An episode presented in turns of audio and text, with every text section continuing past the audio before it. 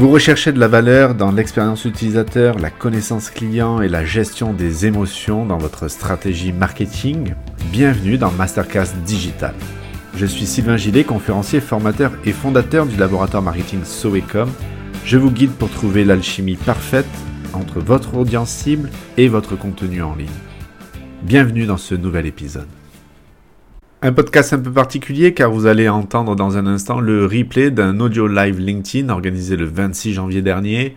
Comment persuader un client derrière son écran Un format intéressant que j'ai appelé comme un peu du live consulting où les participants d'un audio live LinkedIn peuvent interagir et poser leurs questions en direct donc vous allez découvrir dans ce replay les questions également des participants, 470 participants inscrits euh, à cette audio live. Ce fut un moment très intéressant et enrichissant euh, avec la communauté. Persuader un client qui se trouve derrière son écran et qui a 10 000 sources de distraction autour de lui est un véritable challenge. Voyons ensemble comment relever ce défi grâce à trois stratégies de persuasion. Bonne écoute. Alors, le temps que nos autres participants nous rejoignent, euh, je vais vous expliquer un petit peu comment est-ce qu'on va procéder. Donc, le sujet qui nous intéresse aujourd'hui et que je vous propose, c'est comment persuader un client derrière son écran. Vaste sujet que nous allons pouvoir développer ensemble. N'hésitez pas à échanger, à partager également en commentaire des questions euh, qui seront potentiellement traitées par la suite ou que j'aurai l'occasion de reprendre en podcast. Je suis Sylvain Gillet, pour ceux qui ne me connaissent pas ou qui ne sont pas encore allés voir mon profil LinkedIn suite à l'organisation de cet événement. Je suis euh, fondateur du laboratoire marketing Soecom depuis maintenant 7 ans et je travaille comme consultant pour des, entreprises, des PME, des groupes à euh, la mise en place de systèmes effectivement de persuasion qui peuvent euh, être mis en place pour toucher l'audience cible que souhaitent acquérir nos clients. L'objectif c'est de créer une alchimie entre le contenu que l'entreprise souhaite euh, euh, proposer et l'audience qu'elle souhaite toucher. Euh, il y a souvent une dissonance, on va voir dans, le développement que je vais vous faire, entre cette notion en fait de ce que l'entreprise souhaite partager comme contenu et l'audience qu'elle souhaite toucher. Alors, je ne peux pas commencer cette intervention sans faire une distinction entre persuasion et manipulation. On va bien parler de persuasion et non pas de manipulation. La différence, en fait, la, frontière est assez mince finalement entre les deux. Si je prends une analogie, quelqu'un vous demande son chemin, si vous utilisez la persuasion pour le convaincre de prendre le bon chemin pour arriver à la destination, déjà vous êtes renseigné sur la destination qu'il souhaite atteindre. Vous êtes renseigné sur ses objectifs, sur sa capacité à suivre un certain parcours, et ensuite, connaissant toutes ces données, vous allez le diriger, le convaincre de prendre tel ou tel chemin en fonction euh, des données que vous avez pu récolter sur sa destination. En revanche, la manipulation, ce serait de diriger la personne vers l'endroit où vous, vous souhaitez aller, pour une fois arrivé à cette destination, le laisser à la déroute et, lui, et avoir atteint vous votre objectif, mais euh, ne pas l'avoir aidé à atteindre le sien. Donc la persuasion, il n'y a pas d'intention cachée, la manipulation, il y a des intentions cachées. On va bien parler de persuasion ici. Cette notion de persuasion sous-entend bien sûr une notion éthique. Vous êtes vous-même persuadé que ce que vous avez à proposer dans votre activité ou votre business est bénéfique pour euh, la cible euh, que vous souhaitez toucher. Euh, c'est une première chose. Et bien entendu, vous allez mettre en place des systèmes qui vont permettre de convaincre la cible que vous voulez toucher. Alors ces systèmes d'ailleurs, je parle bien moi de non pas de l'art de la persuasion, mais de la science de la persuasion. Autour de l'ensemble des différents sujets que j'ai pu traiter sur la persuasion, je me suis rendu compte et j'ai pu étudier de nombreuses recherches scientifiques avec des modèles précis qui permettent effectivement de démontrer que en utilisant certaines stratégies et, certaines euh, méthodologies ou même matrices, on pouvait euh, orienter l'utilisateur sur tel ou tel euh, objectif. Alors, c'est d'ailleurs aussi ce qui se fait dans les nudges marketing. Si vous connaissez un petit peu les nudges marketing, c'est d'essayer de faire prendre la bonne décision à une collectivité de personnes pour son propre bien-être. Ça, c'est un autre sujet vaste, mais qui fait aussi un petit peu partie des neurosciences et de la persuasion. Le tout premier conseil, la toute première chose que j'aimerais aborder avant que l'on se lance dans ces notions de persuasion, derrière un écran, un utilisateur a 10 000 sources de distraction. Euh, quand on est chez nous, on va avoir les enfants, euh, la famille, euh, les conjoints conjointes, on va avoir euh, les activités, etc., les tâches ménagères, autres qui vont nous, nous prendre et nous occuper. Ce qu'on essaye déjà de faire, c'est d'attirer l'attention de notre cible et de ne pas se faire fermer en onglet. Vous savez peut-être que vous avez aussi cette habitude de garder en onglet ouvert des entreprises que vous avez découvert des produits, des marques, des services, mais vous n'avez pas eu le temps de traiter cette information sur le moment parce que vous avez été dérangé sur ce moment donné et vous l'avez quand même gardé en, onglet ouvert sur votre smartphone ou votre écran. C'est un peu aussi une des, un des objectifs que l'on peut avoir de dire on va essayer de rester dans cette file d'onglet pour que l'utilisateur puisse revenir euh, vers nous. Alors, la première chose qu'il faut bien prendre en considération dans la connaissance, dans, le besoin de, persuader et de convaincre euh, l'audience que l'on souhaite toucher, c'est la connaissance client. La connaissance de votre cible.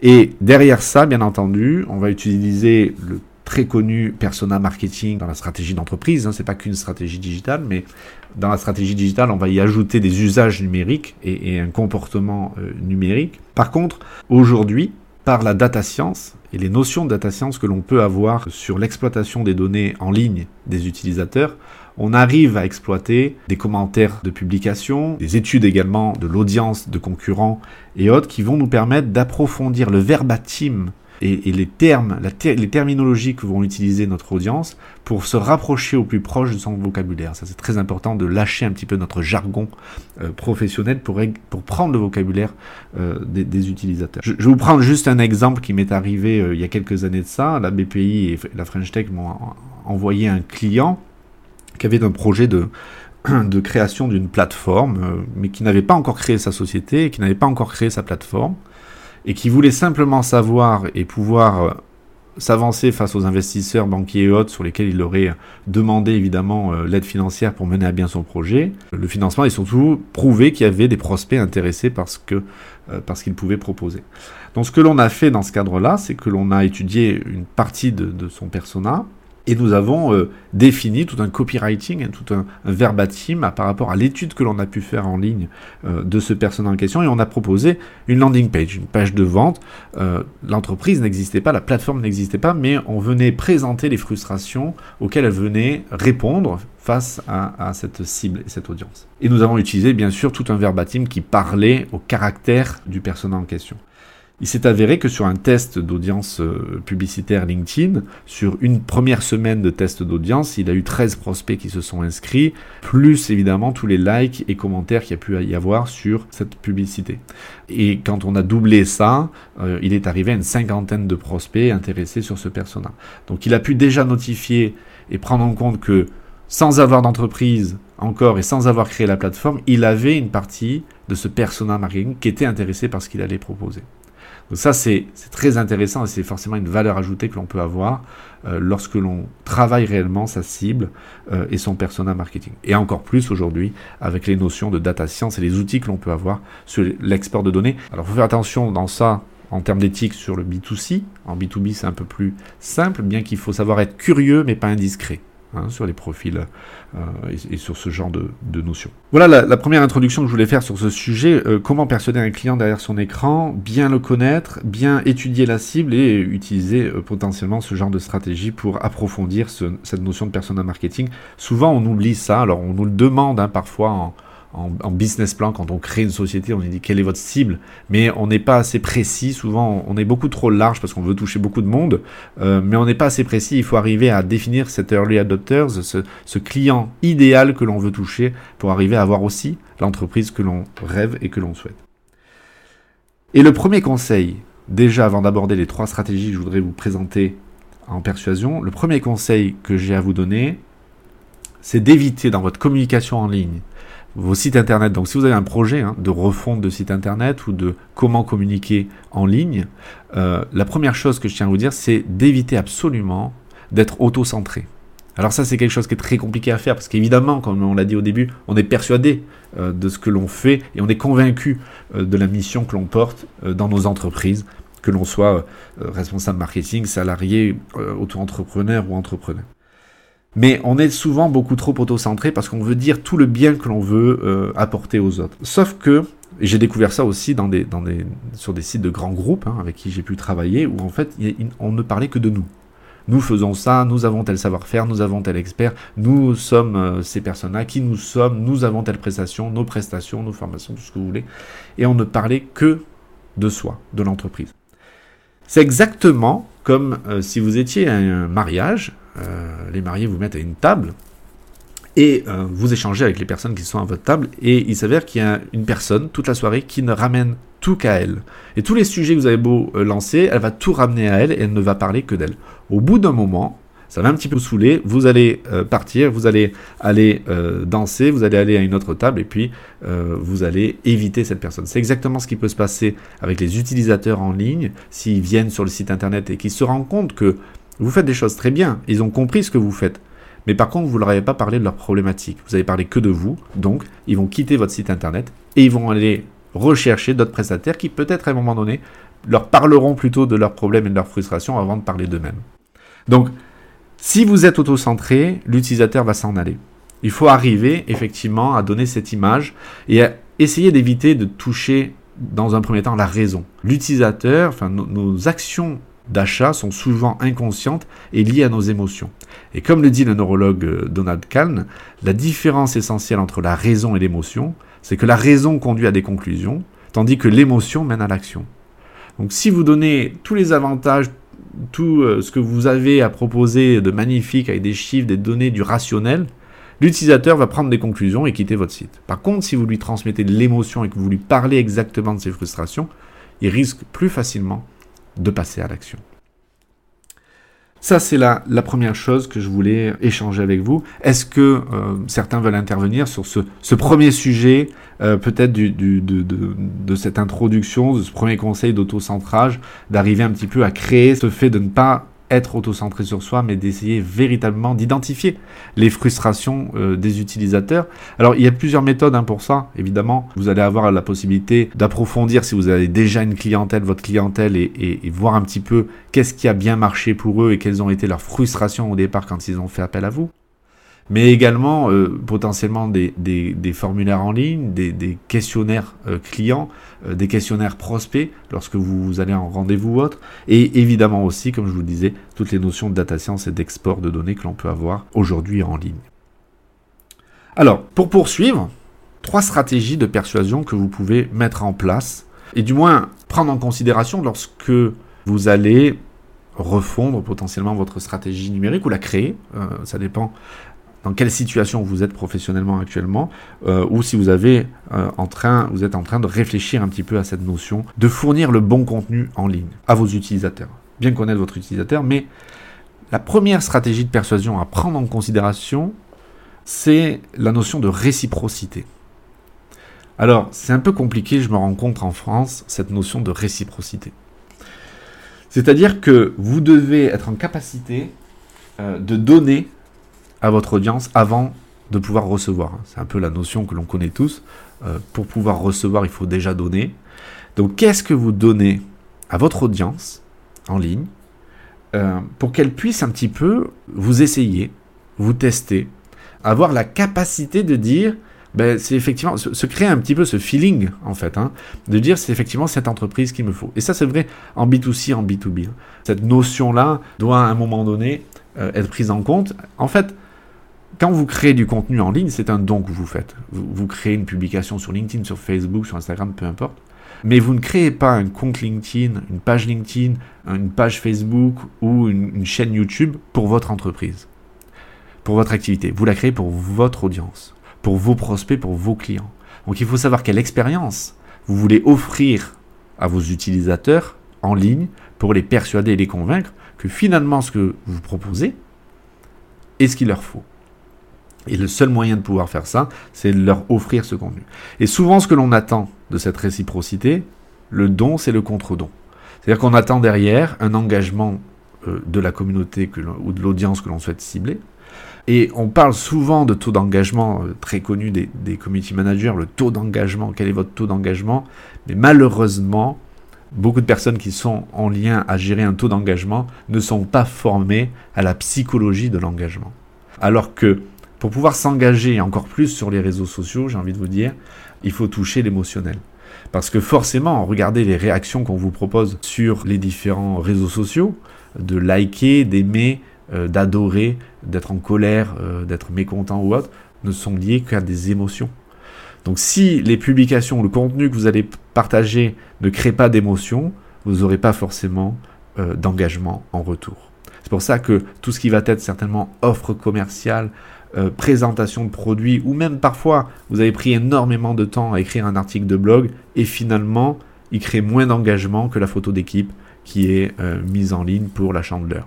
C'est une vérité parce que les personnes sur la photo créent plus d'émotions que l'article de blog euh, qui est certainement très intéressant mais finalement moins engageant.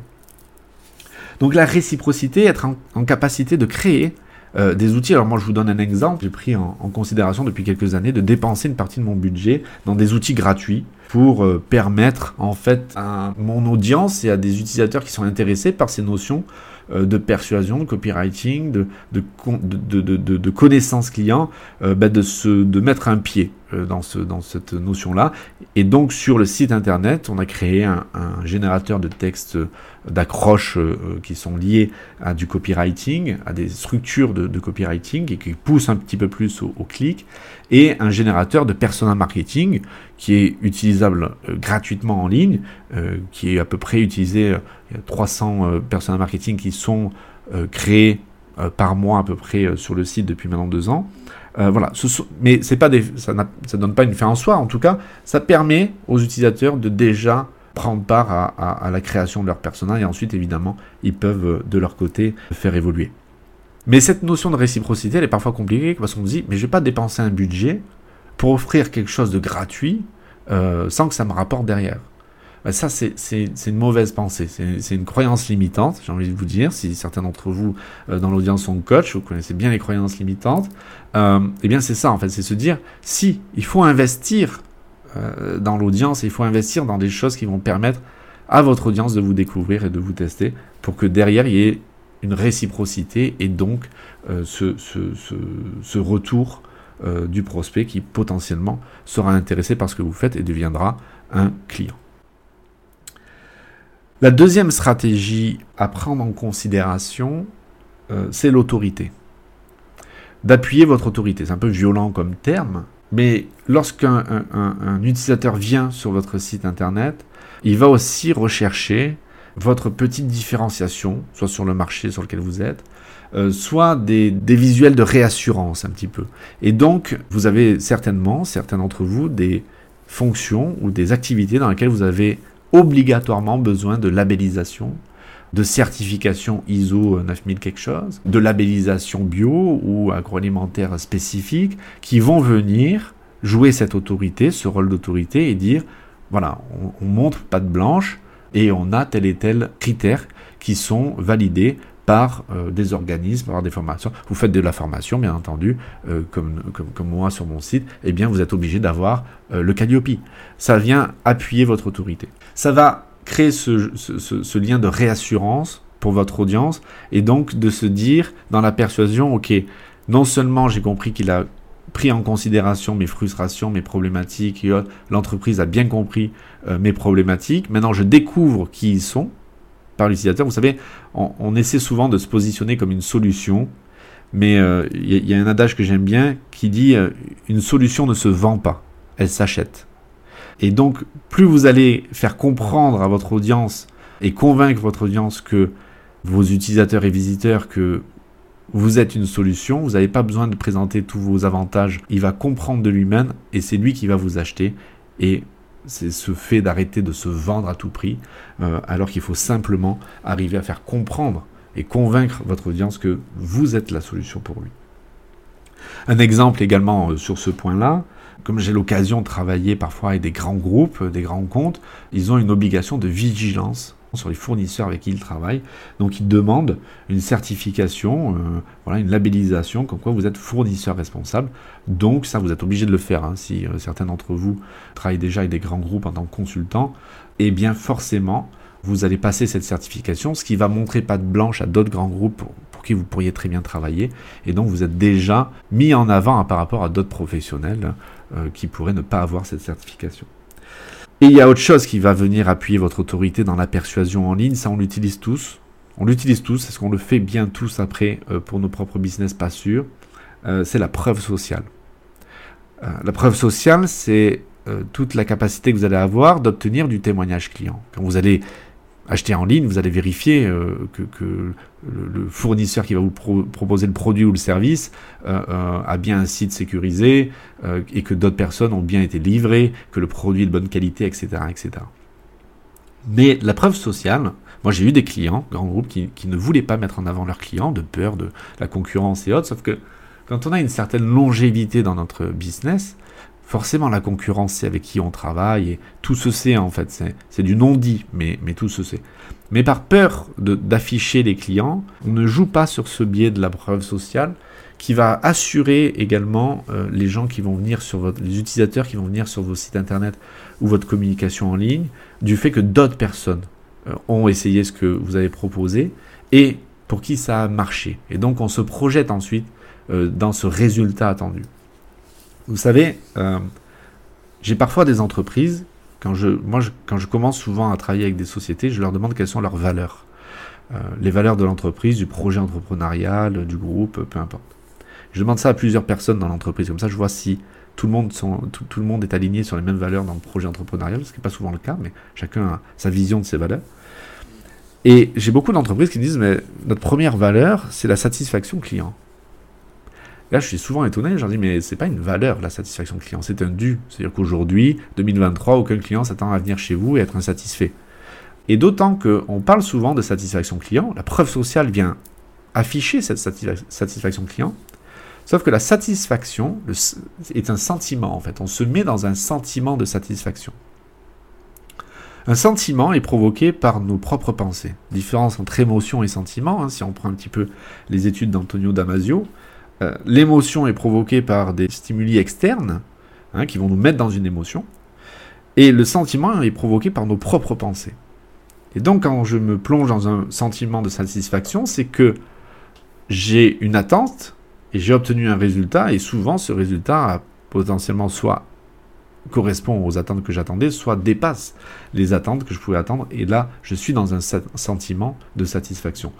Mais à la base, c'est de demander à l'entreprise, mais quelles émotions vous essayez de transmettre à votre audience et à vos utilisateurs pour que déjà ils se sentent bien et ils sentent qu'ils euh, vont pouvoir aller dans ce sentiment euh, de satisfaction, bien que parfois il peut y avoir quelques, euh, quelques petits couacs dans une prestation ou dans un produit, bien entendu, mais toujours arriver à satisfaire le client, et donc en le posant dans un sentiment de satisfaction, il faut lui donner les armes émotionnelles pour qu'il puisse créer cette sorte de pensée positive envers vos produits. et souvent j'entends des entreprises qui sont des entreprises familiales, qui existent depuis parfois même 120 ans. Et ils font un joli storytelling autour de, la famille, c'est l'arrière-grand-père qui a créé, etc., etc. Puis ça fait quatre générations que l'on travaille, tout ça comme ça. Bon, c'est bien. Mais malheureusement, la preuve sociale devrait rentrer en compte dans cette histoire, parce que l'arrière-grand-père, il a peut-être développé un concept, mais ce sont ses clients euh, qui lui ont permis de développer sa société. Pas de clients, pas d'entreprise. On le sait tous, ça. Et donc, si on n'arrive pas à recentrer le client au cœur de l'histoire de l'entreprise, là, on est toujours auto-centré. Donc, il faut à un moment donné euh, ne pas hésiter à dire que les, tel et tel premier gros client ont permis de développer la société, des investissements ont pu être faits derrière, et on en est aujourd'hui où on en est grâce, oui, à la grand-père, mais surtout aussi aux clients. Donc la preuve sociale, elle vient s'appuyer sur différents euh, points euh, de votre, de votre site ou de, la communication en ligne que vous voulez faire pour arriver à persuader votre utilisateur, c'est que vous allez devoir mettre en avant des témoignages clients, certes, alors vous pouvez le faire évidemment sur du, du Google My Business ou, ou, des choses en ligne, peu importe l'outil, mais derrière, vous devez aussi le faire dans votre histoire d'entreprise, parce que finalement, c'est le client qui doit être au cœur euh, de cette histoire. Voilà pour les trois stratégies. Alors il y en a beaucoup plus, vous, pensez bien, mais sur le timing qui nous est alloué, c'est compliqué de pouvoir développer euh, toutes les possibilités de stratégie de persuasion, de matrice, de psychologie de l'engagement et autres qu'on pourrait voir. Et, je compte bien poursuivre ce genre de, format qui est euh, intéressant. Il y a également trois biais cognitifs qui viennent un petit peu hacker parfois notre jugement et qui viennent biaiser notre jugement lorsque on rentre sur un site internet ou quand on rencontre même quelqu'un. Hein. C'est-à-dire que la, persuasion n'est pas non plus qu'en ligne, ça peut être aussi euh, évidemment euh, en physique, en face à face. Alors trois biais euh, cognitifs que j'aimerais un petit peu développer avec vous sur, ce point-là. Il y a l'effet de halo. l'effet de halo en, en biais cognitif, c'est cette fameuse première impression que l'on fait. Et l'effet de halo vaut pour une marque. Hein. vous découvrez une marque dans un rayon, mais le packaging ne vous rassure pas. Effet de halo. Autant le produit est très bon, mais euh, le design n'est pas bon pour vous. Et les couleurs sont pas adaptées, euh, ça va pas. Euh, vous rentrez dans un restaurant, c'est certainement très bon, les plats qui sont faits, mais c'est de la couleur verte au mur, vous vous sentez pas à l'aise, vous partez. Alors que les gens sont certainement très chaleureux. L'effet de halo, c'est la première impression que vous allez donner. Et ça se passe également en ligne. C'est-à-dire que quand l'utilisateur va arriver sur votre site web, il va de suite voir euh, si, euh, inconsciemment bien sûr, vous y avez investi du temps, vous y avez investi quelque chose qui va euh, créer un certain design, rassurer. vous allez avoir mis tout en place pour qu'il se sente bien sur ce site internet, et c'est là où je reviens à la connaissance client, c'est là où je reviens au fait de ne pas être auto-centré, c'est qu'ils comprennent que vous l'accueillez euh, sur un contenu qui lui parle. Le problème de l'effet de halo, comme on dit, hein, c'est qu'on n'a pas une seconde chance de faire une première bonne impression. Hein, ça, c'est la problématique. Donc ça, il faut bien faire attention à ce biais cognitif que nous avons tous sur cette première bonne impression. Vous savez, à une époque, il y avait la, la ruée vers l'or du dropshipping. Et puis, euh, évidemment, j'avais un petit peu suivi tout ce qui se passait. Finalement, euh, ceux qui ont le mieux gagné leur bille dans le dropshipping, euh, ce sont les formateurs en dropshipping. Hein. Vous savez, dans la ruée vers l'or, hein, ceux qui ont gagné certainement le plus d'argent, c'est ceux qui ont vendu les pioches et les tamis, et pas forcément ceux qui recherchaient l'or en lui-même. Mais on voyait des gens qui proposaient leur site internet et qui disaient mais ça marche pas. Bah, c'est sûr que quand on va sur le site internet, qu'on voit qu'il n'y a pas de cadenas de sécurité de paiement, euh, c'est un mauvais logo fait sur Canva, euh, euh, et derrière l'organisation du contenu en ligne n'est pas fluide, ça donne pas envie de rester sur le site. Effet de halo, on s'en va. Le deuxième biais cognitif à prendre en considération, c'est le biais de contraste. Le biais de contraste, c'est le biais de comparaison. C'est-à-dire qu'on peut vous comparer à autre chose qu'on a déjà essayé. Et ça, il faut éviter que votre audience, votre clientèle, votre prospect puisse vous comparer à quelque chose qu'il a potentiellement déjà fait. Ça, ça se travaille dans le persona. À l'heure actuelle, qu'est-ce qu'a pu utiliser mon persona avant de découvrir mes services et mon produit, ma méthodologie? Mais il faut bien prendre en considération que il doit découvrir quelque chose de nouveau à travers vous et il doit se dire, ok, ça j'ai jamais testé. Parce que s'il peut vous comparer à quelque chose qu'il a déjà testé et qui pour lui n'a pas marché, n'a pas eu le sentiment d'être satisfaisant, eh bien, il va passer à autre chose et il va vous squeezer. Donc arrivez aussi à, développer vos services, vos produits sur un nouvel angle que votre persona ne connaît pas encore aujourd'hui. Et le dernier biais cognitif qui est peut-être le plus compliqué à prendre en considération, c'est l'aversion à la perte. Et ça, on l'oublie souvent quand on vend quelque chose ou quand on veut proposer un service ou un produit. Surtout quand on atteint une certaine somme. En B2B ou en B2C, hein, c'est pareil. J'exclus juste les appels d'offres. Mais l'aversion à la perte, c'est cette notion inconsciente que notre cerveau va mettre en marche lorsqu'on va investir une somme d'argent. Notre cerveau va tout faire pour nous convaincre de ne pas perdre cet argent.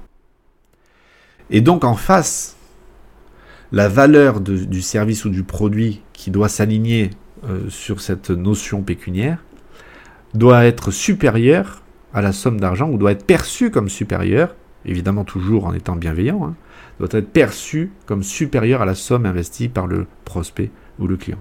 Donc, en plus d'afficher un prix à votre service produit autre, vous devez aussi travailler la valeur perçue supplémentaire que vous offrez à votre audience, à votre prospect, à vos clients, pour qu'ils aient ce sentiment qu'on souhaite tous de faire une bonne affaire, puisque la somme investie va ramener plus que ce que l'on pouvait espérer au départ. L'aversion à la perte, c'est très très compliqué à travailler. Il faut bien le prendre en considération dans le, le persona marketing. Et d'ailleurs, dans le persona marketing, il y a une question à se poser. Aujourd'hui, à l'heure actuelle, pourquoi mon prospect ou mon persona ne m'achète pas Pourquoi est-ce que il ne me commande pas mon service, mon produit? Qu'est-ce qui fait que ça peut le bloquer? Et au travers de ça, on va essayer d'identifier euh, ces points de frustration et ces blocages pour travailler la valeur perçue du service ou du produit. Voilà pour euh, toutes ces notions. Je pense que, que j'aimerais conclure autour de comment persuader un client euh, derrière son écran, c'est que toutes ces stratégies évidemment vont vous servir et peuvent vous servir en dehors du numérique. Mais dans le numérique, on va aussi derrière coupler ça de la technologie persuasive liée à des professionnels de l'UX design et U-design qui vont travailler bien sûr derrière le design et l'organisation du contenu sur euh, le site internet ou euh, vos audiences ou les différents supports que vous pouvez utiliser. Moi j'ai j'ai une notion en fait que, que, que, que, je trouve un petit peu dommage, c'est que, et je l'ai fait aussi, hein, donc je, je, sais comment ça fonctionne, mais on s'est tous à un moment donné formés à Facebook, euh, à Instagram, à LinkedIn, à YouTube ou autre. On a suivi des formations sur ça, comment utiliser le business manager euh, euh, Facebook ou celui de LinkedIn et autres. Sauf que le problème de ces formations, et je peux vous le dire puisque j'en ai, j'en ai vendu, je, continue à en vendre, mais le problème de ces formations, c'est qu'elles deviennent rapidement obsolètes. Parce que l'algorithme va changer, parce que l'interface va changer tous les 2, 3 ans ou 5 ans, et il va falloir refaire et remettre à jour ce, ce, cette notion-là. Alors qu'aujourd'hui, vous allez sur YouTube, vous voulez savoir comment euh, publier sur Facebook, Instagram ou autre, vous trouvez l'information très rapidement, même sur Udemy ou autre. Mais le contenu, le fond que vous avez à mettre dans vos publications, dans votre contenu de site internet ou autre, si vous n'avez pas cette capacité à être persuasif, vous avez beau être premier sur Google, si quand l'utilisateur vient sur votre site, eh bien, vous êtes auto-centré et vous n'arrivez pas à être persuasif par rapport à ses attentes, il va partir. Donc, je suis convaincu que travailler cette notion de persuasion est très importante aujourd'hui comme compétence en entreprise. D'ailleurs, je cite souvent Anthony Robbins, que certains doivent connaître, j'imagine, parce que en, termes de coach ou entrepreneur, il est, il est assez célèbre. Et Anthony Robbins dit Vous pouvez avoir une idée ou un produit qui peut changer le monde, mais sans le pouvoir de persuader, vous n'avez rien. Communiquer ce que vous avez à offrir est la compétence la plus importante que vous pouvez développer aujourd'hui. Donc effectivement, euh, toutes ces notions de persuasion, j'ai découvert qu'elles n'étaient pas forcément euh, euh, transmises en, en, entreprise ou dans les entreprises, et donc c'est un peu la mission que je me donne de, venir un petit peu vulgariser ces notions-là, euh, sans que ça devienne non plus du jargon trop compliqué, euh, mais de dire, voilà, il faut prendre en compte un petit peu ces notions de persuasion, et encore plus derrière un écran où finalement on est assailli de pop-up, d'interaction, de, de, de, à prendre également en compte que Aujourd'hui, oui, on doit créer pour persuader et ramener l'utilisateur sur nos sites internet du retargeting. Sauf que lorsque, on ne sait pas quand, hein, 2024 normalement, mais bon, est-ce que ça sera reporté ou pas? On ne sait pas. Mais quand il n'y aura plus les cookies tiers, on aura beaucoup plus de mal à faire ce retargeting, du moins sur Google. Donc, euh, il va falloir créer ce qu'on appelle une stratégie first party, où les entreprises vont elles-mêmes récolter leurs leads et leur acquisition de prospects euh, par des stratégies qui doivent jouer euh, sur la notion de, persuasion. Je vous remercie pour votre écoute. Euh, J'espère que le contenu que je viens de vous apporter a une valeur pour vous. Et puis du coup, on va pouvoir euh, euh ben, échanger ensemble. Est-ce qu'il y aurait euh, des questions? Je vous en prie, n'ayez pas peur. C'est toujours la première question qui est la plus difficile, mais euh, je vous invite à, à partager avec nous. Oui, Jessie. Voilà, bonjour à tous et merci pour ce séminaire. Vous m'entendez bien? Oui, oui, très bien.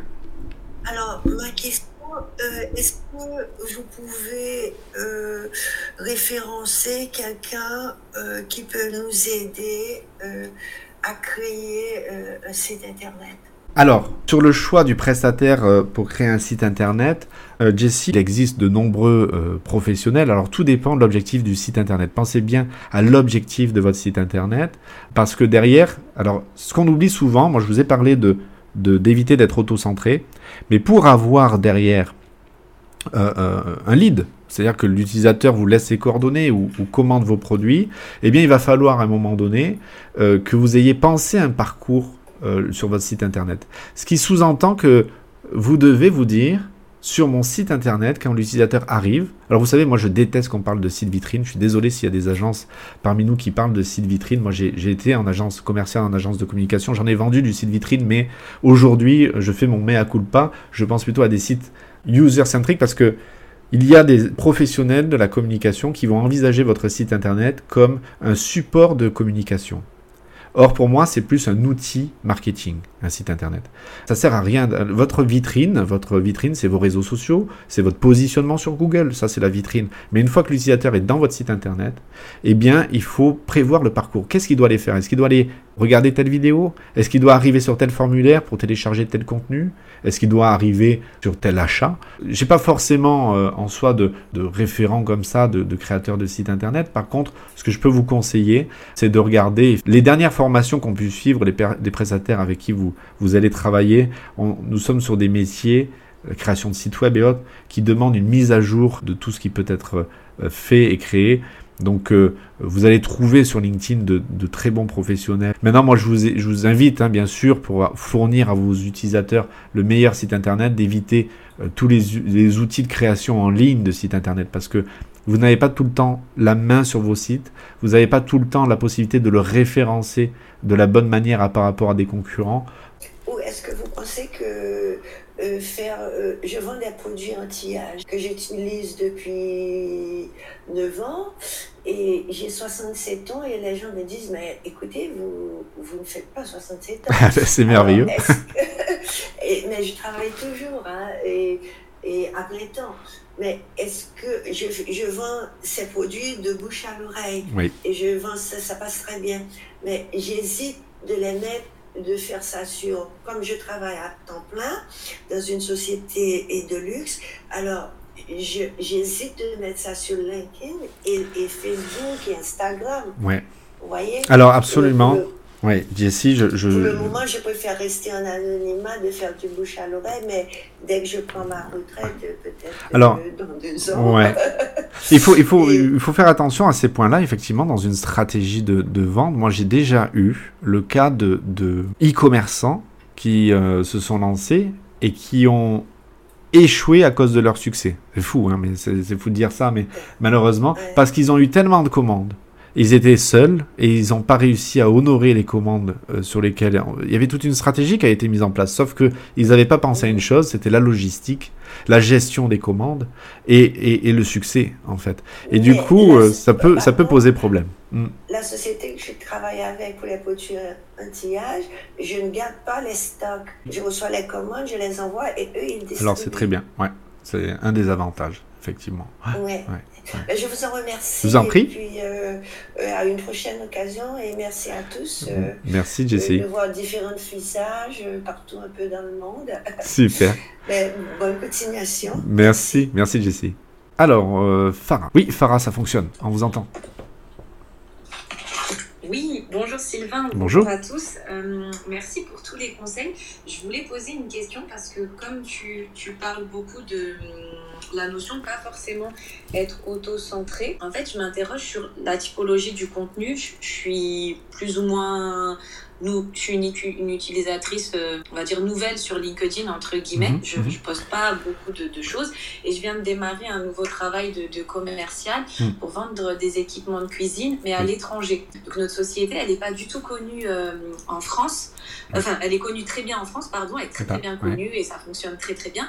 Mais par contre, en dehors des frontières, il y a très peu de gens qui nous connaissent. Donc, j'ai intégré, euh, j'avais commencé à intégrer les notions en fait que tu as citées là, de susciter l'émotion, de rassurer. Mais quand je regarde en fait mes posts, bah, je me rends compte, j'ai l'impression, hein, mais je me rends compte qu'ils sont auto-centrés en fait. Parce que je me montre moi, je mm. montre notre brochure, enfin, tout revient à notre société. Mais je fais ça pas pour dire, bah, regardez, on est les meilleurs, etc. Je mm. fais ça pour dire, pour attirer l'attention, pour leur montrer qu'on est fiable et les rassurer parce que comme c'est des clients qui sont à l'étranger, j'ai du mal à savoir là par rapport à tout ce que tu disais, mm, mm. comment est-ce qu'on peut publier sans forcément être auto-centré? Ouais. Il, y a deux, il y a deux solutions. Soit on peut diffuser nos clients en ligne, il n'y a pas de problématique dans l'entreprise de parler des clients que l'on a déjà, potentiellement en France ou autre, ça c'est très bien, et de partir de, de ces témoignages-là clients. Parce qu'en fait, il vaut mieux que le futur client euh, anglophone ou autre, peu importe, euh, s'identifie dans une problématique résolue en France pour un professionnel, plutôt que de, de parler du produit en lui-même. Et souvent, euh, je vous parlais tout à l'heure de la preuve sociale, d'un témoignage client, il faut surtout pas demander à un client qu'avez-vous pensé de nos produits. Alors là, il sait pas quoi dire. Hein. Là, euh, on le lance comme ça, vous avez trois heures, euh, bon, euh, il sait pas. Il faut se dire, il faut identifier les clients et se dire, ce client-là, il peut toucher quelle frustration que pourrait avoir un autre prospect. Et Mm. chaque témoignage client doit venir répondre à une frustration précise. Comme ça, on s'éparpille D'accord. pas et on diffuse ça plutôt que les brochures et autres. Et c'est par nos clients que les prospects étrangers, alors du coup forcément on met dans la langue euh, voulue, le prospect étranger va s'identifier à la problématique qui a été résolue euh, sur ce professionnel-là. Déjà c'est une première chose et d'arriver effectivement à partir des frustrations, des problèmes. Alors moi ce que je dis euh, quand je travaille dans des groupes qui ont des commerciaux, euh, on met en place des boards en ligne où les commerciaux vont lâcher toutes les objections qu'ils vont rencontrer chez les clients.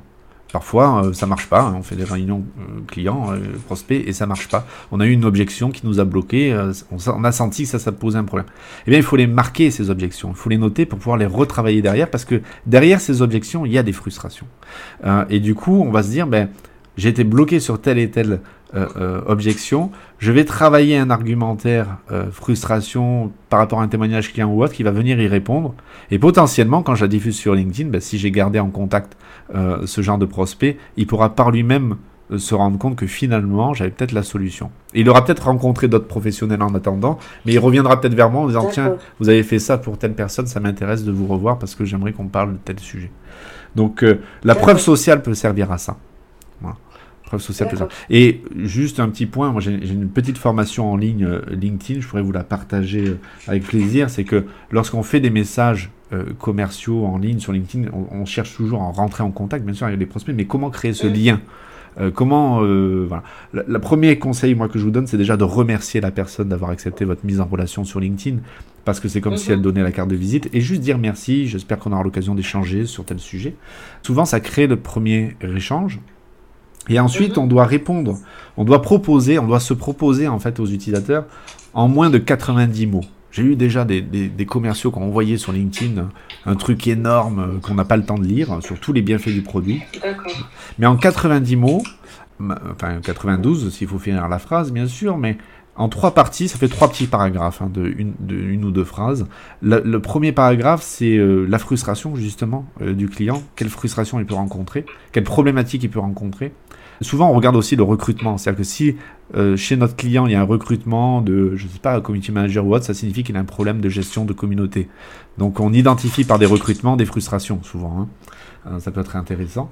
Euh, mais du coup, on va lui poser la frustration qu'il peut avoir, la problématique qu'il peut avoir. Ensuite, on va lui expliquer en quoi nous sommes la solution, sans se vendre, mais en lui faisant comprendre que on a résolu telle et telle problématique pour telle et telle société. Et on va lui proposer d'en parler 5 minutes au téléphone. Euh, rapidement. Et on lui dit pas, on lui dit surtout pas de fixer un rendez-vous par téléphone parce que ça, ça ne donne pas de timing. Ça peut lui faire peur parce qu'il peut dire j'ai pas le temps. Par contre, 5 minutes, parfois j'ai le temps. Inconsciemment, quand on voit 5 minutes, on se dit ok, oui, j'ai 5 minutes, on peut en parler. Généralement, les gens qui disent Oh, j'ai que 5 minutes, après il reste une heure et demie. Mais voilà, absolument, mais c'est ça, c'est exactement ça. Ah. C'est prouvé, c'est testé, je, je vous le garantis. C'est vrai que souvent, on offre 5 minutes, mais on reste euh, une heure au téléphone parce que finalement, ça a bien intéressé notre cible. Ok, très bien. Voilà. Très bien, bah, merci beaucoup. De rien. Merci. Farah, à bientôt. Alors, on a Rodolphe. Parfait, merci Sylvain. Merci. Donc merci beaucoup pour euh, la présentation déjà, Ouais, c'est intéressant. Moi ce qui m'a interpellé c'était la partie donner et recevoir, Ouais, euh, très intéressante et je, je constate que- effectivement sur, euh, sur LinkedIn. Moi l'idée ce serait euh, de développer cette, cette partie-ci. Euh, J'ai une agence euh, qui, qui crée des, des applications web et des, Mhm. des sites web pour les entreprises. Mhm. Je suis assez certain de pouvoir euh, donner en tout cas du, du contenu aux, gens euh, sur ce, ce domaine et sur le business. Et du coup, je voulais savoir s'il y avait des. Ensuite, euh, je sais pas si j'avais genre euh, trois, trois choses, trois techniques euh, qui permettent justement de, d'améliorer l'engagement, la visibilité de, de ces posts. parce que je suppose que ça prend du temps de, de générer, ce type de contenu. Comment est-ce qu'on maximise en tout cas le, le retour sur investissement de, de ce mm, genre de, de poste alors c'est vrai que merci pour, pour cette question Rodolphe. C'est vrai que euh, en fait on va avoir une communication euh, souvent très euh, institutionnelle et traditionnelle sur le web et, c'est ok. On peut effectivement communiquer sur un nouveau collaborateur qui arrive, sur un nouveau projet, sur des choses comme ça. ça c'est il n'y a pas de souci. Après en fait comment jouer sur le don et le contre-don? Il faut prendre en compte que dans la psychologie de l'engagement, l'engagement a toujours un caractère public. C'est-à-dire que quand vous allez liker euh, une publication, la liker ou, la commenter, la partager ou autre, forcément, c'est public à, par rapport à toute votre audience et votre réseau, soit sur Facebook, LinkedIn ou autre. Et donc, il faut se poser la question, parfois, sur certaines publications, alors il faut le faire sur des publications un peu stratégiques, où on va essayer de donner cette émotion et, pousser à l'engagement sur ce caractère public, de dire, cette, cette publication que je vais créer là, quelle est l'émotion qu'elle doit euh, susciter euh, chez mon, dans mon audience. En fait, de, mon côté, professionnellement, j'ai étudié cette notion de zone d'influence. La notion d'influence dans le sens où Aujourd'hui, il est prouvé scientifiquement qu'on peut orienter le comportement de l'utilisateur en notre faveur en jouant sur des stimuli précis. Alors sur le web, on n'a pas trop le choix, hein. c'est l'ouïe ou la vue, bien sûr, vidéo, audio ou euh, visuel. Et ce qu'on va devoir publier, va susciter une émotion. Il y a six émotions universelles, hein, très connues, la joie, la tristesse, la peur, le dégoût, euh, la surprise, etc. La colère. Et on doit se poser la question, est-ce que ma publication va générer une de ces émotions? Et une de ces émotions va certainement à un moment donné pousser à une prise de décision. Quatre types de prise de décision, l'attitude, l'intention, le comportement ou l'engagement. Et ce qu'on cherche sur le web, c'est cet engagement. Euh, de dire la personne s'engage euh, publiquement à liker ou pas notre publication. Alors, pour le don et le contre-don, euh, la réciprocité vient dans ça, c'est-à-dire que si vous offrez un petit peu gratuitement des choses à tester pour votre audience, eh bien forcément ils vont vous en remercier, ils vont l'utiliser, ils vont le partager, ça va se diffuser, et donc ils vous font ce contre-don de visibilité qu'ils vont pouvoir vous offrir en contrepartie de ce que vous allez avoir pu investir dans cette dans ces outils un petit peu gratuits ou cette communication gratuite. Ça peut être du livre blanc, ça peut être du e-book, ça peut être euh, quelque chose d'un petit peu applicatif ou autre, peu importe. Et euh, la notion psychologique du don et du contre-don sur le web, elle vient jouer aussi avec une notion de dopamine. Euh, c'est-à-dire qu'on est quand même très euh, présent sur nos réseaux sociaux et on recherche souvent euh, derrière ça un certain statut social, un certain, voilà, une certaine visibilité aussi pour soi-même ou autre. Il y a quelques notions d'ego ou autre, mais il y a une notion de dopamine. Ça crée un sentiment de récompense et donc on va susciter, on va essayer de susciter chez notre utilisateur cette notion de plaisir. Donc il faut arriver à un moment donné à créer un contenu qui va jouer euh, sur du plaisir et surtout sur l'émotion. Mais comment on fait en entreprise? Eh bien simplement en jouant aussi sur nos valeurs. C'est-à-dire que vous allez partager tout ce que votre savoir-faire professionnel, c'est OK, et vous allez diffuser ça. Mais derrière, il faut aussi montrer vos valeurs. Les valeurs du projet entrepreneurial, les valeurs dans l'entreprise, les valeurs que vous portez. Et je parle bien de valeurs. Tout à l'heure, je vous ai parlé de satisfaction et autres. C'est pas une valeur, c'est une qualité. Euh, une valeur n'est pas une qualité. Une valeur, c'est une croyance en quoi vous croyez quand vous vous levez le matin que vous faites le job que vous faites ou que vous portez le projet que vous portez? Et ça, ça va forcément engager euh, votre cible parce qu'elle va se reconnaître dans ces valeurs-là. Et donc, elle va euh, prendre part à ce contenu. Donc ça, c'est intéressant. Et autour de ces valeurs, vous pouvez décliner ce qu'on appelle trois revendications. Vous savez, sur les sites internet aujourd'hui, quand ils sont créés, souvent, il y a trois parties sur les pages d'accueil ou autre. Euh, souvent on a le, malheur de ne présenter dans ces trois parties que ce que l'on fait, nos trois pôles, nos trois catégories, nos trois savoir-faire. Mais en fait, c'est trois revendications qu'il faudrait mettre. Ce qu'on entend par revendication, c'est ok, potentiellement je peux passer par vous pour le, savoir-faire que vous avez. Mais c'est quoi le plus de passer par vous plutôt qu'un concurrent?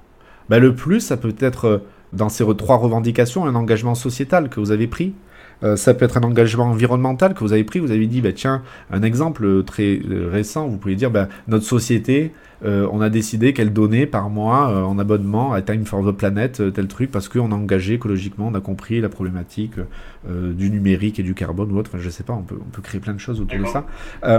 c'est trois revendications qui créent un plus dans la notion d'entreprise en fait. Et c'est ça qui va un petit peu jouer derrière ce don, ce contre-don, et le fait que la, la cible va s'engager un peu plus euh, vers vous parce que potentiellement les concurrents ne font pas comme ça, ou du moins ils ont senti que vous avez une sensibilité euh, qui correspond à leurs attentes et à leurs valeurs. Voilà. Ce que je peux vous apporter autour de ça, Rodolphe. Et par rapport au. Vous disiez qu'il y a six émotions qui euh, créent des, comportements. Euh, et il y en a une qui est plus, plus sujet justement à cette, cette notion d'engagement.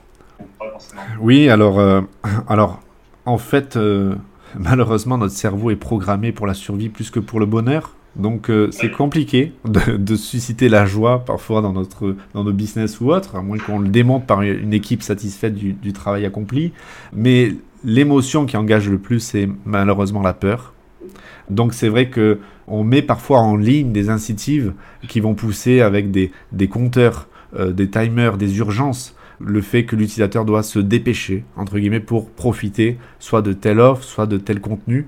Euh, parce que ensuite euh, euh, ben, ce sera plus possible de pouvoir l'obtenir. Et donc cette notion d'urgence et de rareté qui crée un petit peu la peur et l'aversion à la perte, de se dire je ne veux pas perdre ce, cette chose qu'on pourrait nous offrir, même si en fait on a, on, a, on a 15 minutes pour télécharger un livre blanc qu'on ne lira jamais, mais on va quand même le télécharger parce que on a cette volonté de l'archiver, de, de, de, le collectionner, de le mettre pour pas le perdre. En fait. Donc c'est vrai que l'émotion qui transforme le plus, euh, malheureusement, c'est la peur. Bon, Très bien. Voilà. Merci beaucoup. Merci Rodolphe. Alors, euh, Kwaku qui euh, souhaite intervenir.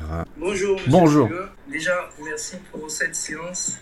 Alors, nous sommes une start-up dans tout ce qui est photographie, vidéo d'événements et tout. Alors, pour cette année, nous avons décidé en fait de nous jeter plutôt vers tout ce qui est corporate. Alors, on n'a pas de site internet, mais j'aimerais avoir quelques petites techniques avec vous pour déjà essayer d'avoir un B2B avec certaines entreprises corporate pour une sorte de fiabilité en fait. Ok. Euh, merci pour cette question euh, euh, que je trouve intéressante sur l'aspect B2B. Souvent, quand, quand on parle d'émotions comme ça, on pense souvent au B2C, c'est-à-dire qu'on pense aux consommateurs lambda, mais pas souvent au B2B. Et j'entends parfois des entreprises qui me disent nous on est en B2B, on n'a pas cette notion d'émotion parce que on va vendre à des sociétés, vendre à des entreprises. Eh bien non, on vend pas à des personnes morales, on vend pas à des entreprises, on vend à des personnes qui sont dans ces entreprises et qui ont des problématiques et des frustrations professionnelles. Donc là, il faut réenvisager le travail du persona du point de vue euh, de la vie professionnelle euh, de notre cible. Et donc, il faut se poser une question. C'est quels sont les objectifs euh, de, la cible B2B que l'on veut cibler, dans le secteur que l'on veut réaliser, par rapport au service que l'on veut proposer? Il faut prendre en considération peut-être qu'il a déjà essayé de, faire de la photo, de la vidéo ou autre, euh, mais qu'est-ce qu'on va lui apporter de plus qu'il n'a pas encore pu euh, tester ou essayer, et euh, de savoir comment est-ce qu'il va pouvoir valoriser ça dans sa, dans sa mission professionnelle.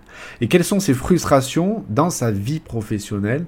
Il se lève le matin, il arrive au boulot et il sait déjà qu'il a telle et telle problématique, qu'il va avoir tel et tel problème pour gérer tel et tel point. Et de quoi, de quelle frustration on va pouvoir venir déjà résoudre et quelles problématiques on va pouvoir lui, lui, lui retirer. Et il va pouvoir nous déléguer ces problèmes-là pour qu'on puisse les résoudre en fonction du savoir-faire que vous avez. Donc, pour cibler du B2B, il faut déjà cibler est-ce que l'interlocuteur que vous allez avoir est un décisionnaire financier, c'est lui qui va aussi prendre la décision financière de signer votre contrat ou votre devis, ou pas, peut-être pas. Donc ça va être votre ambassadeur auprès euh, de la personne qui va devoir euh, euh, signer le devis ou prendre la décision de passer par vous. C'est un discours différent. Il faut que vous fournissiez les éléments de langage à votre ambassadeur pour qu'il arrive à convaincre son supérieur. Donc il faut partir des frustrations du supérieur en expliquant comment est-ce que le supérieur va pouvoir prendre la décision finale de finalement passer par vous par le discours que va avoir votre ambassadeur interne de l'entreprise, à développer tel et tel point qui vont permettre de régler telle et telle solution ou d'économiser. Vous savez, quand on euh, fait un acte d'achat, on a souvent euh, je ne vais pas toutes les développer, ça peut faire partie d'une autre, de notre événement audio, mais il y a 10 raisons pour lesquelles on, on passe souvent à l'acte d'achat, dont deux très simples qui sont gagner de l'argent ou économiser de l'argent.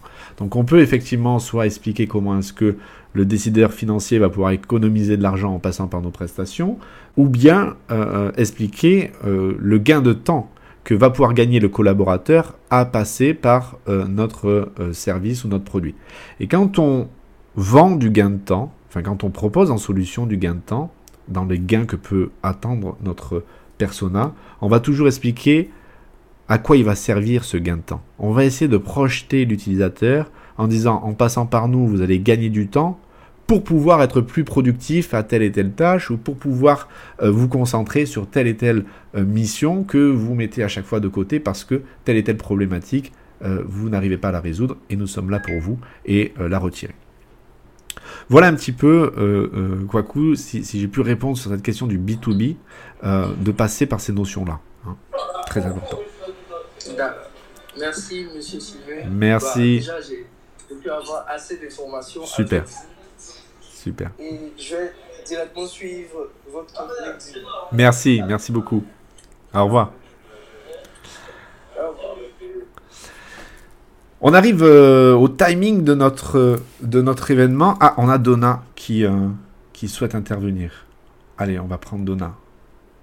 Hop. Bonjour Donna. Ça fonctionne, super. Est-ce que vous m'entendez? Oui, très bien, merci. Ouais. Ok, en fait, euh, j'ai pas de questions. Moi, personnellement, je travaille dans une entreprise, euh, dans un, dans un euh, field digital. Je ne suis pas directement liée à ce sujet de marketing, mais je voulais tout simplement, je voudrais vous remercier pour organiser ce podcast tout le monde. Et j'espère que vous allez continuer à loger euh, plusieurs euh, podcasts comme ça. ça. Cela va nous aider à comprendre comment on peut euh, bien aider les business. Parce que moi, je suis liée au business, mais pas directement sur le marketing. Mais bon, à la fin, cela va m'aider. Super. Donc, c'est ce que vous voulez. Merci, merci beaucoup, Donna. Merci. Oui, on va, on va essayer de poursuivre effectivement ce genre de, de format. Euh, je vais essayer, euh, dans la mesure du, possible, de vous proposer un événement comme ça par mois. Moi, ça, me plaît bien d'échanger. Vous voyez, ce, premier test, pour moi, ça me assez concluant parce que le podcast, pour moi, a un peu euh, cette notion de, de, manque d'interactivité. Ben là, on peut échanger ensemble et je trouve ça assez, assez passionnant. Je vois que Gérard a une problématique de connexion et a mis un commentaire. La référence à l'émotion, à la psychologie revient beaucoup dans votre présentation, j'ai entendu, et on comprend l'intérêt, mais pas saisi la manière de la faire passer en ligne. Pourriez-vous apporter quelques éclaircissements?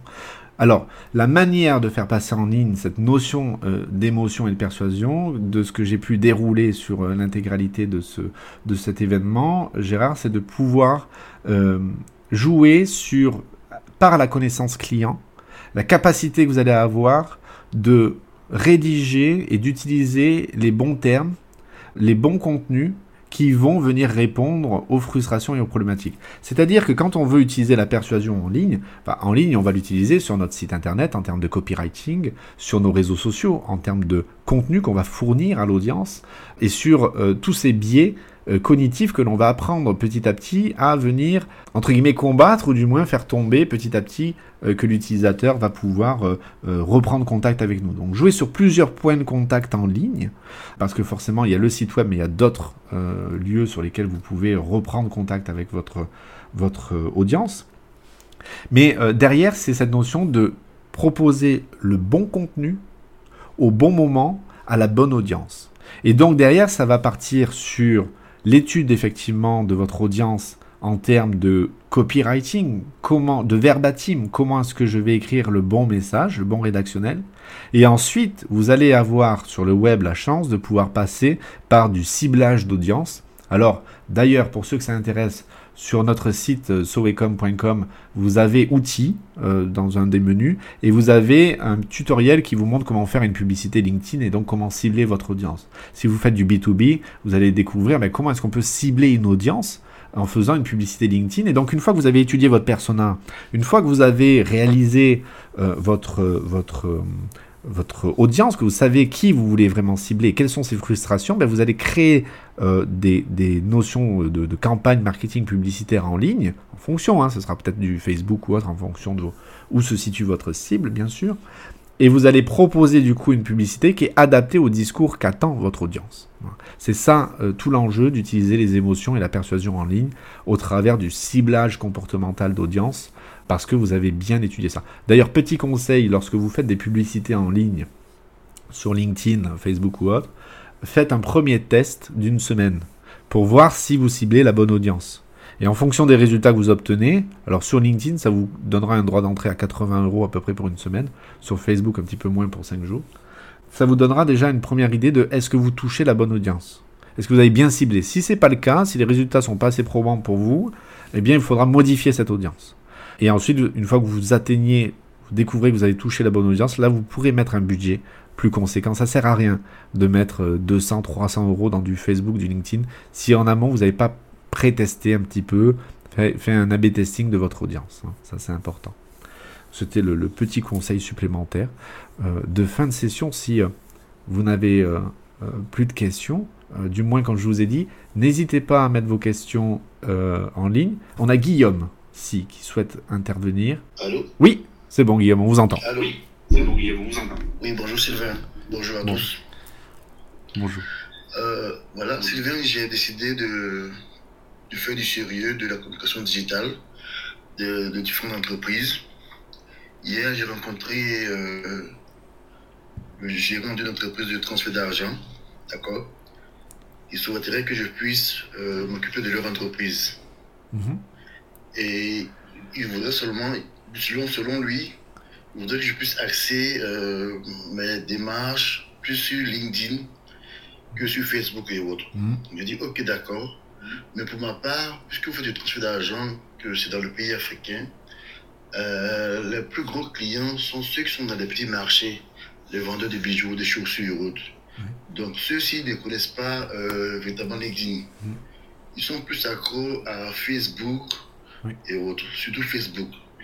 Donc, je me je lui ai dit que je proposerais de faire euh, soit disant 70% sur euh, Facebook et 30% sur euh, LinkedIn pour les personnes en griffe hmm. mieux scolarisées qui connaissent un peu plus l'informatique.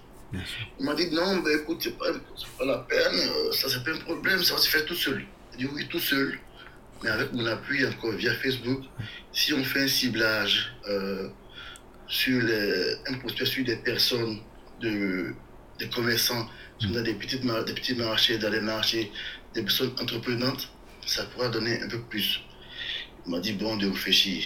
Et vu que toi, Sylvain, tu es plus aguerri que moi, quel canal me conseillerais-tu pour pouvoir promouvoir son activité? Oui. Alors, euh, je, coupe juste le micro, Guillaume, parce qu'il y a un écho euh, avec euh, ton ordinateur, je pense. simplement, en fait, Guillaume, tu as raison. alors, la problématique, c'est que souvent, on va avoir des clients ou des prospects qui vont avoir un a priori sur leur cible et qui vont nous dire ah non non mais alors moi je l'ai vécu hein, avec des grands groupes et autres qui vont dire non non mais nous on essaie de se référencer sur tel terme en ligne on essaie de toucher telle cible en ligne parce qu'ils sont là et parce qu'on veut se référencer sur tel et tel terme. Sauf qu'après une étude, on arrive à démontrer, une étude du persona, hein, on arrive à démontrer qu'en fait, c'est pas du tout les termes qu'utilise euh, l'utilisateur en ligne. Et du coup, là, l'entreprise comprend qu'elle s'est fourvoyée sur sa soi-disant connaissance euh, de sa clientèle euh, et de la stratégie qu'elle pourrait mettre en place. c'est là tout l'apport que l'on a à apporter en tant que professionnel, Guillaume, c'est de conseiller notre client en disant, vous avez cet a priori, vous avez ce souhait de stratégie, mais moi, en tant que professionnel et, avec toute la connaissance que tu peux avoir sur la cible, euh, la culture euh, et, le fonctionnement euh, de ces personnes-là, de dire on va partir sur peut-être deux canaux, mais il faut déjà arriver à toucher telle et telle cible pour qu'ensuite les autres suivent, ou il faut commencer sur telle et telle partie des réseaux sociaux, plutôt du Facebook que du LinkedIn. Ça, c'est tout l'apport du conseil. Alors après, ça vient jouer sur autre chose, euh, qui est le client n'est pas d'accord. Et le client veut garder sa stratégie de base. Ça, c'est un choix personnel que l'on fait après Guillaume. Moi, ce que j'estime, c'est qu'il faut savoir dire non au client. Et alors là, on joue sur un biais cognitif, l'aversion à la perte. On va se rendre compte, vous savez, quand on crée une entreprise, souvent on accepte un peu toutes les missions parce que, évidemment, faut pas se leurrer, faut commencer à faire de la trésor, euh, faut commencer à faire du chiffre et on prend un petit peu le tout venant. Et finalement, on se retrouve avec la société qu'on voulait pas avoir, parfois. Euh, mais du coup, on commence à vraiment euh, euh, s'imposer comme professionnel quand on sait dire non au client. Et dire, bah, écoutez, si vous, vous souhaitez faire cette stratégie, c'est pas mon point de vue de professionnel, et donc je ne vais pas y aller. Parce que c'est trop risqué pour moi, et j'ai peur que finalement, vous soyez plutôt insatisfait à terme vis-à-vis de vos attentes. Et donc, simplement dire au, client, je ne souhaite pas fonctionner comme ça, donc je vous invite à vous tournez vers potentiellement d'autres professionnels qui seraient en mesure de répondre à votre euh, stratégie que vous avez déjà prédéfinie. Et là, vous allez voir quelque chose certainement de magique où en fait les gens ne s'attendent pas qu'on leur dise non. Et vous partez, vous laissez un petit peu euh, le client euh, se poser des questions. Et souvent quand même 60% des cas, 70% des cas, il va quand même revenir vers vous parce qu'il aura peut-être effectivement vu d'autres professionnels, ou bien il va avoir pris d'autres professionnels, mais avec qui effectivement ça n'aura pas marché, il n'aura pas eu les résultats attendus, puis il va vous rappeler, vous dire, bon, alors finalement vous aviez raison, euh, comment on fait maintenant? Et alors là, quand il fait ça, ben, vous pouvez dire, euh, on peut travailler ensemble, mais alors voilà, je vous avais fait tel devis, mais maintenant par contre c'est tel devis parce qu'il y a tel et tel outil à prendre en compte, il y a telle et telle autre stratégie à mettre en place, euh, il y a potentiellement des choses qui ont été faites et mal faites qu'il va falloir rattraper, il y a plein de choses à reprendre en considération face à la première prestations qu'on avait pu voir ensemble. Voilà. C'est un peu ça en fait, hein, euh, Guillaume, à un moment donné, c'est qu'il faut, euh, faut être, il faut être confiant en ce que l'on propose. Si vous avez, vous, cette notion-là, c'est que vous avez des connaissances culturelles, de cibles et autres que, que vous, dont vous disposez, que vous allez mettre en, en, en profit de votre client. Maintenant, si votre client n'est pas en accord avec cette stratégie, Là, il peut y avoir aussi euh, dissonance avec vos propres valeurs et dire bah, je préfère ne pas m'engager dans ça parce que, bon, ben, à un moment donné, euh, euh, c'est aussi risqué pour moi de ne pas aboutir à une prestation viable pour le client. Est-ce que ça a répondu à, à, votre question, Guillaume? Merci beaucoup. Merci, Guillaume. Merci. Bien, écoutez, il est, bientôt midi. je pense qu'on va clôturer ce premier cette première intervention. Euh, on se retrouvera le, mois prochain. Alors je vous invite effectivement à suivre la page du, laboratoire marketing Soecom. On, mettra euh, le prochain sujet. Prochain sujet que j'aimerais vous proposer euh, à réfléchir, à voir, ce serait comment utiliser justement votre personnel marketing. comment le créer Vous trouverez des choses en ligne, mais comment l'utiliser? Ensuite véritablement pour mener à bien votre, votre stratégie de persuasion et votre, et votre, et votre projet entrepreneurial et votre cible. Je vous remercie de votre participation, c'était vraiment un grand plaisir euh, de pouvoir échanger avec vous sur ces sujets. J'espère encore une fois que ce contenu vous a apporté de la valeur. Merci d'avoir écouté cet épisode et n'hésitez pas à rejoindre la page LinkedIn Laboratoire Marketing Sovecom pour suivre les prochaines audio live LinkedIn dans lesquelles vous aurez l'opportunité de venir participer et poser vos questions en direct avec l'ensemble de la communauté. Merci, à bientôt, gardez le cap et bonne continuation à toutes et à tous. Au revoir.